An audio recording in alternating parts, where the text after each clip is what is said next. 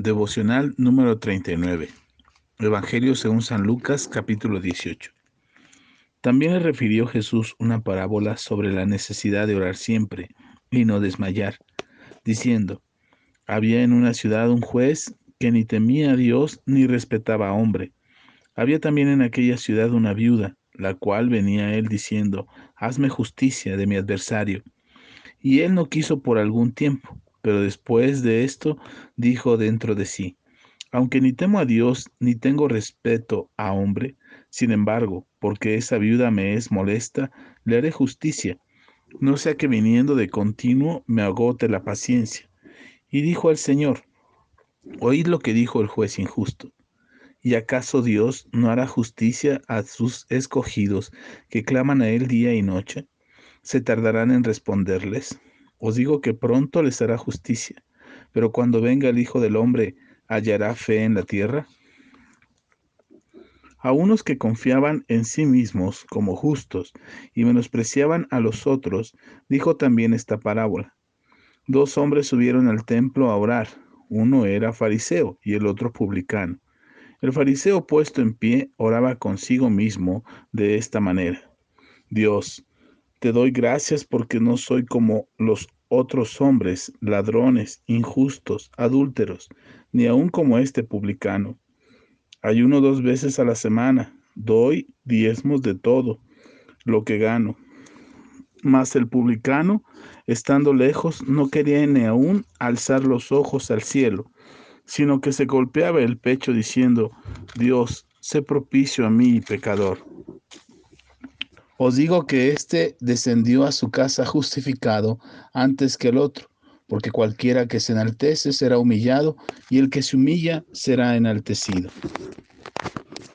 Traían a él los niños para que los tocase, lo cual, viendo los discípulos, le reprendieron. Mas Jesús llamándolos dijo, Dejad a los niños venir a mí, y no se los impidáis, porque de los tales es el reino de Dios. De cierto os digo que el que no recibe el reino, de Dios como un niño, no entrará en él. Un hombre principal le preguntó diciendo, Maestro bueno, ¿qué haré para heredar la vida eterna? Jesús le dijo, ¿por qué me llamas bueno? Ninguno hay bueno sino solo Dios. Los mandamientos sabes, no adulterarás, no matarás, no hurtarás, no dirás falso testimonio, honra a tu padre y a tu madre. Él dijo, todo esto lo he guardado desde mi juventud. Jesús, oyendo esto, le dijo, aún te falta una cosa, vende todo lo que tienes y dalo a los pobres, y tendrás tesoro en, los, en el cielo, y ven y sígueme. Entonces él oyendo esto, se puso muy triste porque era muy rico. Al ver Jesús, que había entristecido mucho, dijo, cuán difícilmente entrarán en el reino de Dios los que tienen riquezas porque es más fácil pasar un camello por el ojo de una aguja que entrar un rico en el reino de Dios. Y los que oyeron esto dijeron, ¿quién pues podrá ser salvo? Él les dijo, los, lo que es imposible para los hombres es posible para Dios. Entonces Pedro dijo, He aquí nosotros hemos dejado nuestras posesiones y te hemos seguido. Y él les dijo, de cierto os digo que no hay nadie que haya dejado casa o padre o hermanos o mujer o hijos por el reino de Dios que no haya de recibir mucho más en este tiempo y en el siglo venidero la vida eterna. Tomando Jesús a los doce, les dijo, He aquí, subimos a Jerusalén y se cumplirán todas las cosas escritas por los profetas acerca del Hijo del Hombre pues será entregado a los gentiles y será escarnecido y afrentado y escupido, y después que le hayan azotado, le matarán, mas el tercer día resucitará. Pero ellos nada comprendieron de estas cosas, y estas palabras les eran encubiertas, y no entendían lo que les decía. Aconteció que acercándose Jesús a Jericó, un ciego estaba sentado junto al camino mendigando y al oír a la multitud que pasaba, preguntó qué era aquello. Y le dijeron que pasaba Jesús Nazareno. Entonces dio voces diciendo, Jesús, hijo de David, ten misericordia de mí. Y los que iban delante le reprendían para que se callase. Pero él clamaba mucho más, Hijo de David, ten misericordia de mí. Jesús entonces, deteniéndose, mandó traerle a su presencia y cuando llegó le preguntó, ¿qué quieres que te haga? Y él le dijo, Señor, que reciba la vista. Jesús le dijo, recíbela, tu fe te ha salvado. Y luego vio y le seguía glorificando a Dios y todo el pueblo cuando vio aquello dio alabanza a Dios. Otra vez el Señor Jesús habla por parábolas en este capítulo 18 del Evangelio de Lucas, empezando o más bien continuando con las parábolas que había estado hablando. Ahora habla acerca de la oración y pone de ejemplo una parábola donde un juez injusto enfrenta a una viuda que clama por justicia. El hombre, siendo un hombre malo, que no me teme a Dios y que no tiene preocupación por lo que la mujer pudiera pensar, simplemente escucha la insistencia con la que esta mujer pide y exige su justicia, que el hombre, el juez, solamente le queda acceder a ella. Y les hace justicia a esta mujer. La comparación de Jesús es acerca de la perseverancia. No de que Dios sea un Dios injusto y que está esperando eh, que nosotros le supliquemos y que nosotros le roguemos para darnos una respuesta, sino la comparación es acerca de la perseverancia, de la insistencia de esta mujer, que clamó y clamó hasta recibir lo que esperaba. La invitación del Señor Jesús es que oremos, que oremos con insistencia, que no dejemos de orar, que estemos continuamente en oración algo que les he comentado en otras ocasiones, es que nosotros oramos no para convencer a Dios. El ejemplo lo podemos ver en este caso. La mujer insistía en su súplica porque le hicieran justicia y el juez injusto no aceptó la petición porque ella lo hubiese convencido. Aceptó la petición para que ella no siguiera molestando. Creo que la comparación tiene que ver también con nosotros y la oración. Nosotros no oramos para convencer a Dios, oramos para convencernos a nosotros mismos de que Dios puede hacer algo a favor nuestro, que tiene una respuesta, que el milagro está a la puerta y que nosotros podemos confiar completamente en Dios porque Él tiene la bendición que nosotros esperamos. Por eso oramos con insistencia. Después, el Señor también observa que había entre ellos unas personas que se creían muy justas.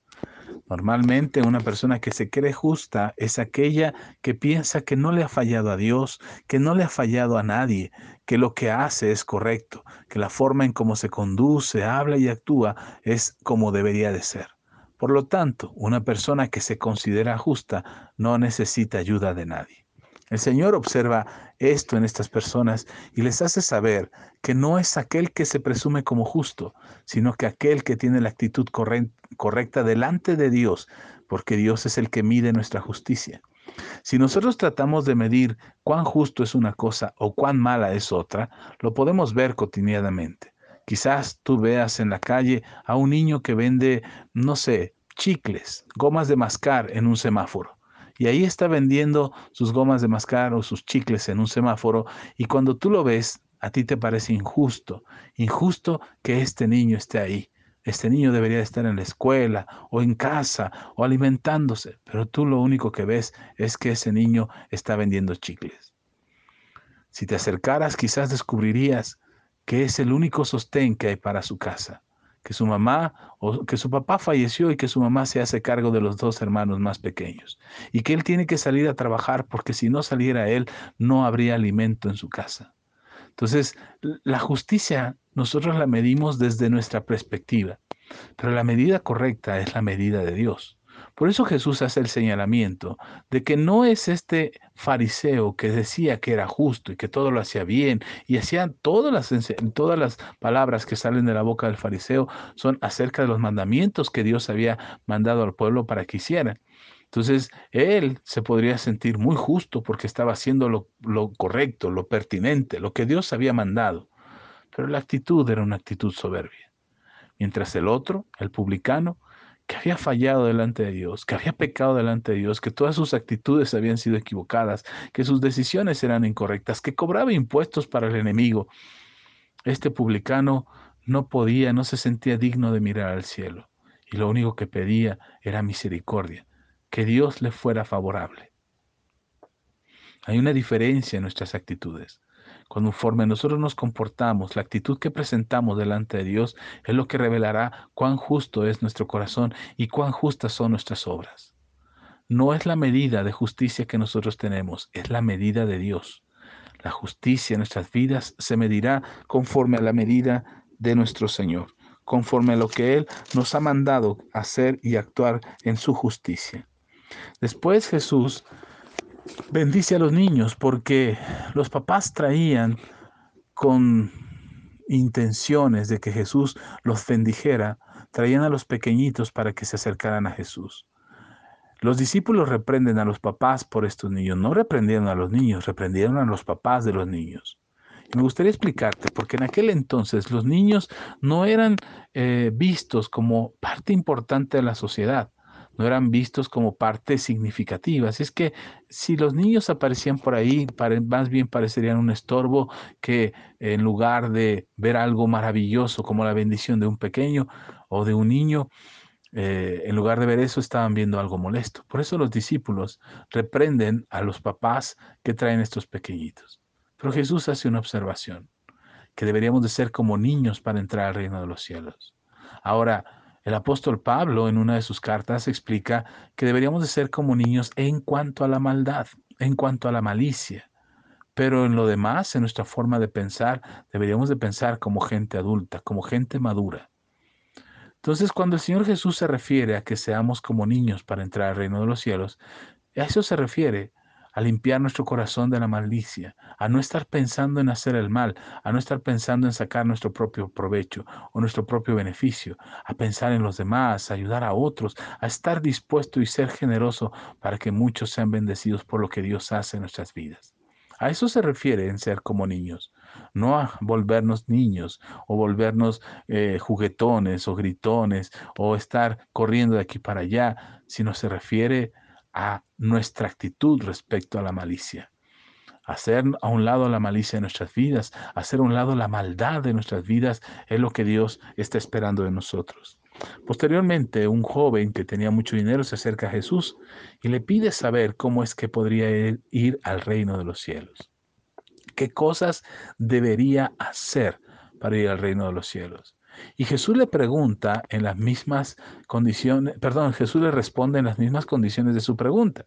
¿Qué debes de hacer? Bueno, si se trata de acciones, entonces esto es lo que tienes que hacer, guardar los mandamientos. Cuando el hombre escucha estos, esta indicación, el hombre se siente satisfecho porque él dice que ha cubierto todos esos mandamientos, que los ha cumplido. Si Jesús viera que este hombre estaba mintiendo, se lo hubiera dicho. Pero no, el hombre no mentía. Se había esforzado por guardar los mandamientos de Dios. Pero este afán por guardar los mandamientos había hecho que él se olvidara de algo que era muy importante. Y se sentía que había cubierto todos sus mandamientos y que había cubierto con toda la ley, porque tenía los recursos para ofrecer las ofrendas necesarias si en caso de que fallase. Por lo tanto, él creía que había cubierto todos los mandamientos, pero quizás y muy probablemente lo que había hecho era pagar por sus pecados. Ahora Jesús le dice, observando su corazón, le dice que hay algo que le hace falta para ser perfecto. Guardar los mandamientos de Dios nos da nivel, un nivel de actitud y de pureza en el corazón pero siempre habrá algo que nos engañe, algo que nos haga creer que estamos bien cuando en realidad no lo estamos. Jesús se da cuenta que en el corazón del muchacho, del muchacho hay amor por el dinero. Y Jesús le dice, den de todo lo que tienes, dalo a los pobres, deshazte de ese ladrón que está habitando tu corazón, que impide que Dios entre por completo. Estás cumpliendo las obras, estás haciendo los mandamientos, pero te estás olvidando de amar a Dios sobre todas las cosas. El muchacho se entristece porque amaba mucho el dinero y se va. Y Jesús hace una mención que muchos hemos confundido. Jesús dice que será muy difícil que un rico entre al reino de los cielos. No dice que eh, no entrarán, dice que será muy difícil. Y será muy difícil porque los ricos, si no tienen un corazón íntegro, aprenden a amar el dinero y lo aman más que a Dios. Y eso es lo que Jesús menciona. Después Jesús anuncia nuevamente que será crucificado, pero también anuncia que resucitará el tercer día. Y para los discípulos en ese momento lo oyen, parece interesante el comentario, pero siguen sin entenderlo, porque es hasta que Jesús resucita que ellos comprenden lo que él, lo que Jesús ya había anunciado. Y este estos últimos versículos del capítulo 18 son uno de los versículos que me gustan mucho, porque hay un ciego que escucha que algo está pasando en su entorno, no ve lo que está sucediendo. Escucha barullo, escucha ruido, escucha una multitud que se mueve. Y entonces él se acerca y pregunta, ¿qué pasa? dicen, es Jesús, Jesús de Nazaret.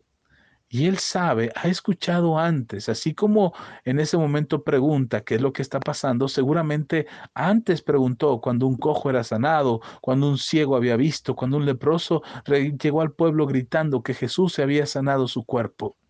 Ahora tenía la oportunidad de acercarse a este Jesús y no la iba a dejar pasar. Así es que a gran voz empezó a gritar, Jesús, hijo de David, y entre más gritaba, la gente que estaba ahí cerca lo querían callar, no querían que gritara, no querían que pidiera ayuda, no querían que estuviera molestando. Era un hombre ciego. ¿Qué podría este hombre anhelar de Jesús? Pero Jesús lo escucha. Y cuando Jesús lo escucha, lo manda a traer y le dice, ¿qué quieres que te haga? El hombre pide recuperar la vista y Jesús no solamente le da la sanidad de su visión, sino que también le entrega la salvación que por la fe había conquistado. Quisiera terminar con esto.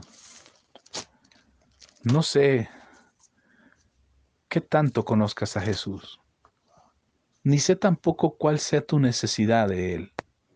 Si necesitas un milagro, sanidad, restauración, la bendición de tu casa, la restauración de tu matrimonio, la ayuda para tus hijos, que tu cuerpo esté restaurado, si alguien, algún familiar, algún conocido está pasando por enfermedad, quizás necesitas un milagro más que nunca. Pero es un buen momento para, para clamar a Jesús, como esa viuda que insistía y pedía justicia. Es un buen momento para decirle a Jesús, necesito un milagro. Así como el ciego gritaba, Jesús, hijo de David. Así podemos hoy acercarnos a Jesús y decirle, Jesús, Hijo de David, Hijo de Dios, Señor de señores y Rey de reyes. Hoy vengo delante de ti para suplicarte por mi sanidad, por mi restauración, por la restauración de mi matrimonio, por ayuda para que me permita, Señor, levantar mi hogar y permitir que mis hijos sean restaurados en sus corazones y reciban, reciban la ayuda que viene del cielo que traigas provisión a mi casa y que lo que hace falta sea suplido conforme a tus riquezas en gloria. Hoy, Señor, clamo a ti, Jesús.